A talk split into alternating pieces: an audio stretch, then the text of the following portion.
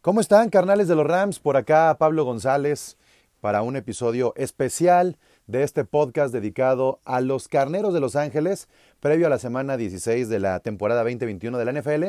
Y miren lo que son las cosas, creo que esta es la primera vez que me aviento un episodio en menos de 24 horas de que hayamos grabado el último.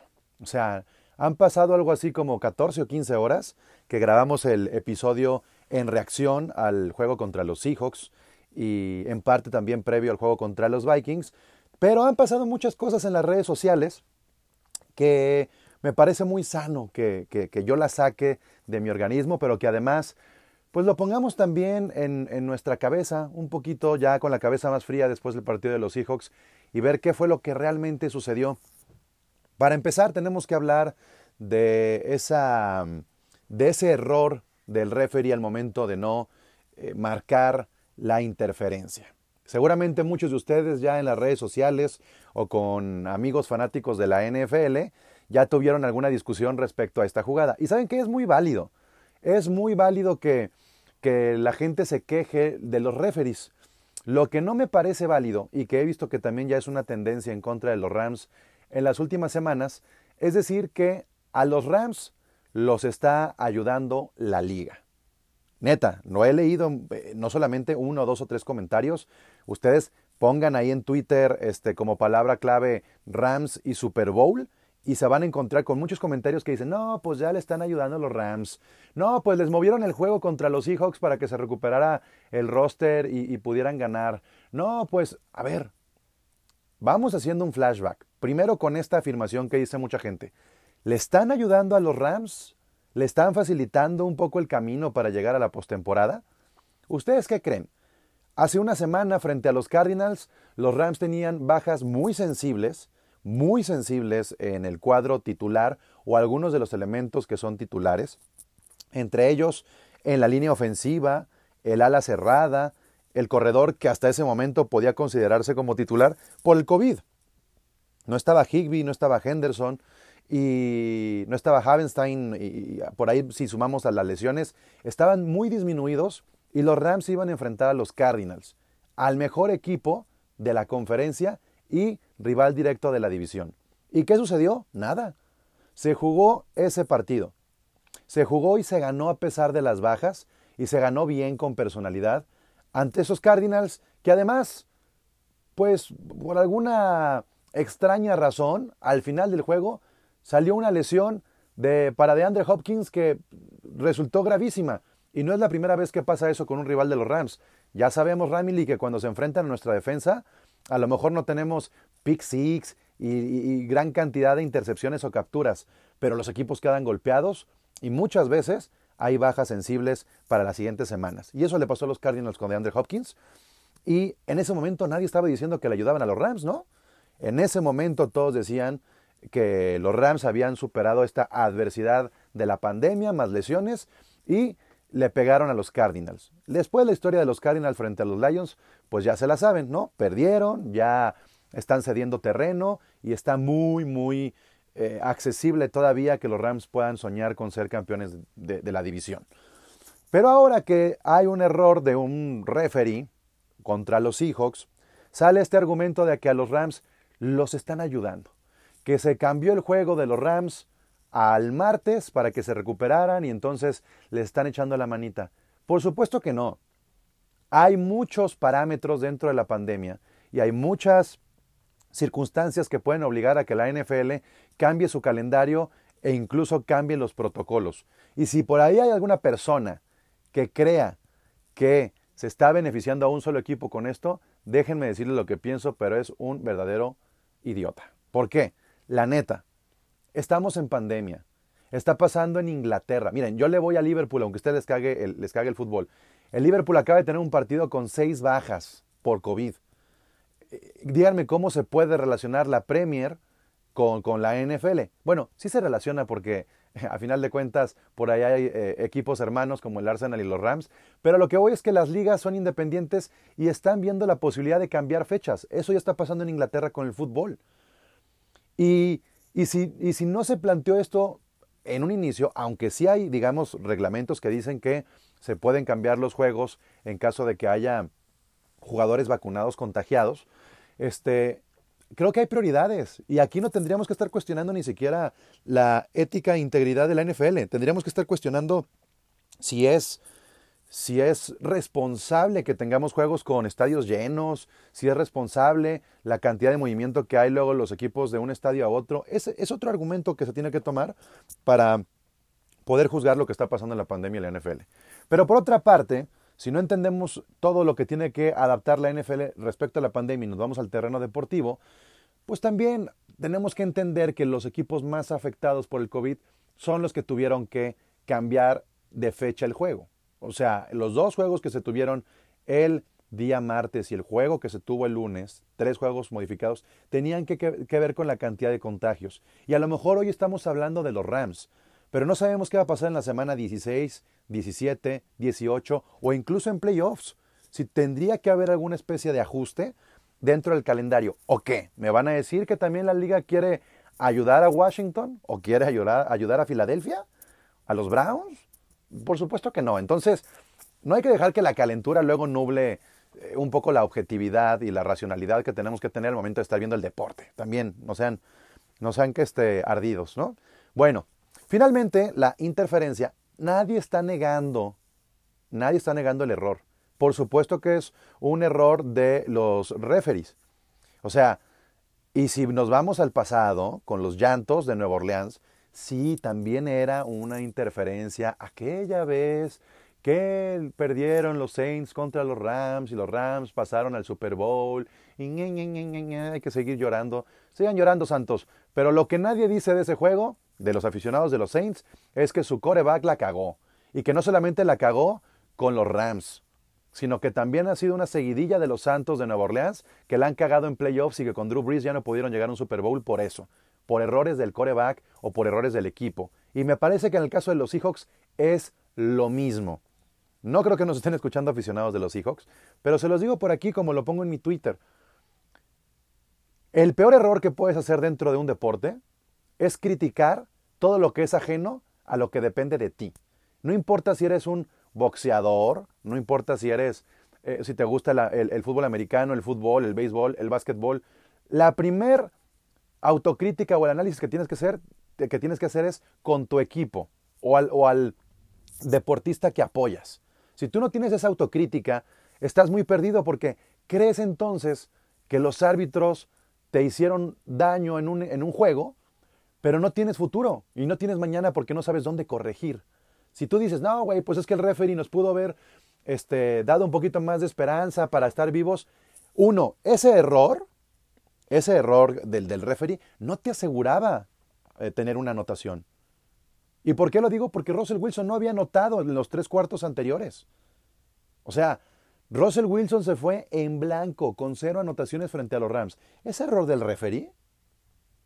no superó ni siquiera las 200 yardas por aire. Ese error del referee, si los Seahawks no pudieron hacer algo en los primeros tres cuartos, ¿por qué depender de una decisión del referee para creer que les robó la esperanza y ahora ya no pueden ni siquiera calificar a la postemporada? Me parece la neta mal, de, mal perdedor, o sea, estar opinando ese tipo de cosas. Y si quieren hacer la relación de la interferencia de los Santos con la interferencia de los Seahawks y entonces que la liga es muy ram, acuérdense que después de esa interferencia con los Saints se modificó el reglamento. Se modificó para que se pudiera hacer un reto, un challenge con ese tipo de jugadas. ¿Y qué pasó? Echaron para atrás esa regla. Porque quieren que de alguna manera también los referees en el campo tengan un poquito más de poder y el error humano a lo mejor todavía exista y no todo lo tenga que decidir Nueva York con las repeticiones. Entonces, es para pensar. Amigos de los Seahawks, temo decirles que esta temporada no compitieron. Y no compitieron no solamente contra los Rams, no compitieron contra ninguno de los otros 31 equipos. Porque eh, son la peor defensa contra el pase. La peor. Tan claro está que lo que hizo Matthew Stafford con Cooper Cup, esa conexión, era un pase muy justo, muy, muy justo, muy arriesgado y anotamos. Y las ciento treinta y tantas yardas de Cooper Cup también lo demuestran. Y eso que Van Jefferson y Adel Beckham Jr. no hicieron la producción que podían producir. O sea, hay que hacer, hay que hacer una autocrítica, porque si no, señores de los Seahawks, se les va a ir Russell Wilson y con qué van a armar su nueva era. Neta, lo digo en serio, pues necesitamos a unos Seahawks competitivos para que digamos que nuestros hijos pues, todavía tienen con qué pelear la división. Pero creo que a partir de este año vamos a ver otra, otra cara del equipo de Pete Carroll si es que permanece Pete Carroll. Y les voy a decir, no se acostumbren a reclamar cosas que no tienen que ver con su rendimiento y su equipo y su Russell Wilson. Entonces, eh, ¿a qué voy también con todo esto? Y quiero rescatar algunas de las imágenes que estuvieron compartiendo los fans de los Rams, tanto en Facebook como en, el grupo de WhatsApp que tenemos y en el Telegram. Por cierto, ahí pueden buscarnos como carnales de los Rams o carnales, eh, perdón, o Rams NFL en, Telegram y ahí nos van a encontrar. Así, Rams NFL y ahí estamos, carnales de los Rams. Bien, eh, ahí les van las estadísticas del primer tiempo. 15 yardas por tierra de los Seahawks, 35 yardas por tierra de los Rams. 64 yardas aéreas o por pase de los Seahawks, 119 de los Rams. Estamos hablando del doble en ambas, en ambas este, categorías, ambos departamentos, el doble. Terceras oportunidades, una de 5 de los Seahawks, 5 de 8 de los Rams.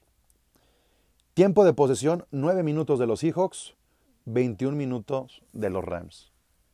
¿Y me van a decir que fue el refere? ¿Neta? El marcador 3 a 3 al medio tiempo porque los Rams se jugaron una cuarta oportunidad y le dejaron el reloj a Russell Wilson.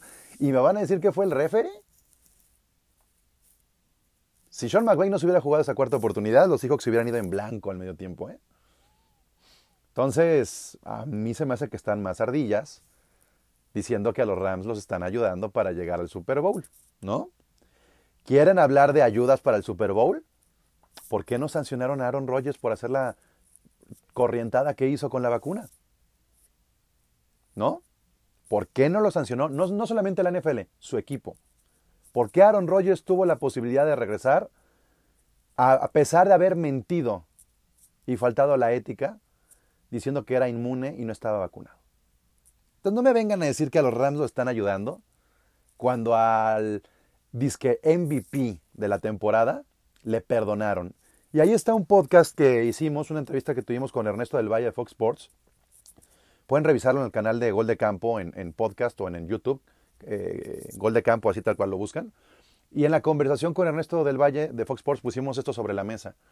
Eh, si era justo lo que estaba pasando con las sanciones tanto de Aaron Rodgers como Antonio Brown. Antonio Brown falsificando documentos y Rodgers mintiendo, lo cual también se me hace una pendejada de la liga y de los Packers, que la forma de verificar si un jugador está vacunado sea con una pregunta. Oye, ¿te vacunaste? Sí, no, estoy inmunizado. Güey, o sea, tienes que pedir documentos, tienes que pedir certificaciones, tienes que pedir comprobantes, ¿no? Ah, pero al que ayudan es a los Rams. No mamen, no mamen. Bueno, y hablando del MVP Aaron Rodgers, de las últimas cosas que han sucedido también en, los últimos, las últimas horas, en estos últimos días, la conversación del MVP. Ramil y yo los invito a que vayan a escuchar eh, la plataforma de Gol de Campo. Recuerden que Carnales de los Rams es un podcast de Gol de Campo que se produce en Gol de Campo dedicado exclusivamente a los Rams. Aquí solamente hablamos de nuestro equipo. Y en las últimas semanas yo estoy bien agradecido con ustedes que nos están escuchando porque hemos duplicado en tres semanas el número de escuchas del podcast. Duplicado en tres semanas. Eso está muy cabrón, Ramili. Muchas, muchas gracias. Y, quiero que lo sigan haciendo, neta. No saben cómo nos están ayudando ustedes, los que están ahí en el grupo de Facebook, los que están en el grupo de WhatsApp o en el Telegram. Eh, en la última semana salió la página de Facebook de Vamos Rams, ahora que se anunció que que los Rams van a tener un trabajo de mercadotecnia más intenso y más enfocado al mercado mexicano, eh, de alguna manera también al latino. Salió la página en Facebook de Vamos Rams. Sigan a Vamos Rams, pero yo quiero que los 500, 700, 800 que siguen ese Facebook de Vamos Rams, o los casi 2000 que están en, en Rams México, o los casi 5000 que siguen a Vamos Rams, sea, si estamos demostrando que la comunidad latina está en miles, yo quiero que este podcast lo escuchen miles. Porque lo que yo quiero no es que Pablo se haga famoso, créanmelo, este no, es mi intención. Lo que yo quiero es lo que se demostró contra los Seahawks. Y lo dijo este, la misma gerencia de los Rams, que ya está pesando el estadio. Y hasta el cabrón que invierte comprándose un vuelo y un boleto, e invierte sus 10, 15 o 20 mil varos para ir a ver a los Rams y sentarse en el SoFi Stadium, hasta esa persona que se suma a un asiento, influye para que se ganen juegos contra, contra los Seahawks. Tenemos que ganarnos ese número 12 del estadio y más en postemporada y soñando en un Super Bowl, ese pinche estadio tiene que ser de los Rams. Y, y, comunidades como esta, de decenas, cientos o miles, que puede ser parte también, y me encantaría que ustedes nos sigan compartiendo como carnales de los Rams, podemos hacer la diferencia. Entonces, neta, muchas gracias por eso. Estamos duplicando el, el el número de escuchas y ojalá que podamos duplicarlo en las próximas dos o tres semanas y que sigamos creciendo y que hagamos crecer la cuenta de Vamos Rams y que hagamos crecer la de México y que se metan al Telegram y estemos en todas partes. Pero bueno, entonces, eh, después de este eh, pequeño comercial, les digo que Gol de Campo tiene su propio podcast. Entonces, si ustedes se salen de este canal de Carnales de los Rams en Spotify o en Apple y se van a Gol de Campo, vayan al último episodio al que grabamos esta semana respecto a la semana 16 y hablamos de los MVPs. Y los representantes de gol de campo nombraron a tres. Nombraron a Jonathan Taylor, Aaron Rodgers y eh, Tom Brady. Y en broma me dejaron a mí como, a ver, di que tu Cooper Cup, di que tu Cooper Cup. Y no dije nada porque yo en gol de campo la juego a hacer el comish y, y, aunque no soy objetivo, porque sí, le voy a los Rams 24/7, pues al menos en, la manera en la que se organiza la agenda de los podcasts, no me gusta que esté cargada a los Rams porque para eso está este espacio. Pero vayan a escucharlo y noten cómo ya hay un hate contra los Rams, contra Cooper Cup y específicamente también el hecho de no nombrar a, a nuestro coreback hasta Matthew Stafford. Me parece increíble que si se hace un pequeño sondeo, nadie le dé el mérito a Matthew Stafford. Por ahí estábamos comentando en Facebook, y muchos coincidimos, seguramente si, nosotros Ramily decimos quién es tu MVP de la temporada de los Rams, muchos vamos a decir que Cooper Cup en lugar de Matthew Stafford, por muchas razones. Uno, por la cantidad de temporadas que lleva Cooper Cup con nosotros, creo que merece más por la identidad que tiene. Dos, por las, las cifras que está alcanzando a nivel franquicia, y ahí es donde ya nos metemos, por ejemplo, al, al tema de, de las, este, ¿cómo se llama? Las 120 recepciones, si no me equivoco, ¿no? Las 120 recepciones que se hicieron eh, e, e, esta semana. Em, también porque lleva sus 10 juegos consecutivos con más de 90 yardas en recepciones, siendo la racha más larga en la historia de la NFL. Y también porque es el número uno en recepciones, número uno en yardas, número uno en, anotaciones de esta presente temporada. Pero ¿saben qué es lo más importante además de estos datos duros? Que nosotros sabemos qué es no tener a Cooper Cup. Que nosotros jugamos un Super Bowl sin, Cooper Cup y por eso lo perdimos. Esa es la neta. Lo, con todo y Jared Goff, lo perdimos porque Cooper Cup no estaba en la cancha. Porque Cooper Cup cuando nos ha faltado en playoffs nos ha costado. Entonces, Creemos, creo yo, Ramily, que Cooper Cup es un baluarte para nosotros. Un jugador de tercera ronda que lamentablemente ha tenido sus lesiones y por eso muchos dicen, es que no ha sido consistente. Pues no, porque había estado lesionado. ¿Y por qué estaba lesionado? Pues porque el depth chart de los Rams era muy ajustado. Era Robert Woods, Cooper Cup y por ahí Brandon Cooks y por ahí Reynolds, pero no daban el ancho. Entonces Cooper Cup tenía que hacer mucho trabajo físico y, a veces la suerte también jugaba en contra de él y se lesionaba. Pero Cooper Cup, creo que la mayoría de los Rams lo vamos a nombrar como el MVP. Sin embargo, quiero poner los números de Matthew Stafford como ya se los compartí en las redes sociales, porque también me parece injusto que volteamos a ver los números de Tom Brady y de Aaron Rodgers y los ponemos a competir, pero para mí los ponen a competir a Brady y a Rodgers por el nombre. Ojo, no estoy diciendo que sea mala temporada de estos dos corebacks. Es una gran temporada de ambos. Pero también tenemos que reconocer que son los dos nombres de peso que tiene la NFL. Ahora que ya no está Drew Brees, el tridente quedó con dos cabezas. Brady y Aaron Rodgers. Y como son corebacks ruquitos, pues le damos mucha importancia a esos números porque decimos, ¿cómo es posible que todavía esté rindiendo esa edad? Pero la edad no cuenta cuando se tiene que elegir un MVP. Se tienen que elegir los números. Y el rating que están manejando eh, Tom Brady y Aaron Rodgers, pues está al nivel también del de Matthew Stafford. O sea, es, son las cosas que yo no logro entender muy bien, Ramily. ¿Cuáles son los parámetros de, para elegir un, a un MVP? O sea, ¿en qué nos vamos a fijar? ¿Anotaciones, yardas, victorias, posesión en la tabla, qué sé yo? ¿O nos tenemos que pasar, este, fijar en otras cosas? Ahí les va. Quiero ir a las estadísticas que tiene la NFL para no cagarla. En pases, digamos, yardas aéreas, Tom Brady está en primer lugar, Matthew Stafford está en tercero y Aaron Rodgers está en 1, 2, 3, 4, 5, 6, 7, 8, 9, en décimo. Si hablamos de, de yardas, Aaron Rodgers está en décimo. Pero no creo que las yardas importen porque tú puedes anotar según tu playbook también o avanzar por tierra, ¿no? Lo importante también es cómo terminas amarrando ese avance con, con anotaciones. Y si nos vamos al tema de anotaciones, entonces el número uno es eh, el señor Tom Brady con un total de 36. Luego sigue Matthew Stafford con 35, Justin Herbert con 32, Josh Allen con 31 y Aaron Rodgers con 30.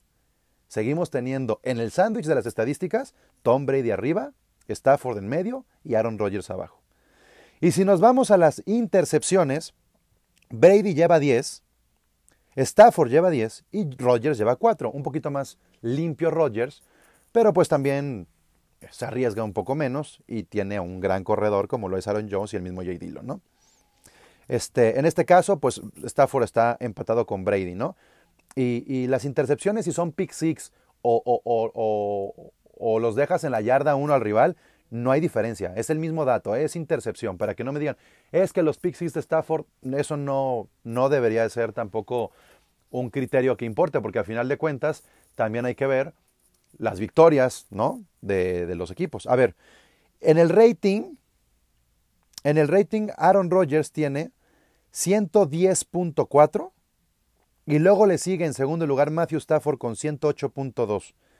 La sorpresa es que después de Aaron Rodgers y Stafford siguen Gino Smith, James Winston, Kyler Murray, Kirk Cousins, este, Joe Burrow, Jim Garoppolo y Tom Brady.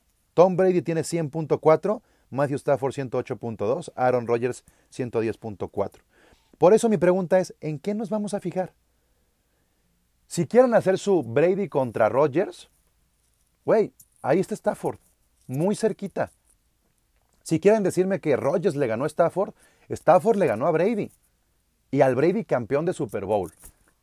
A la mejor versión de Brady en estadística. Entonces, Ramily, eso es lo que quería platicar con ustedes el día de hoy.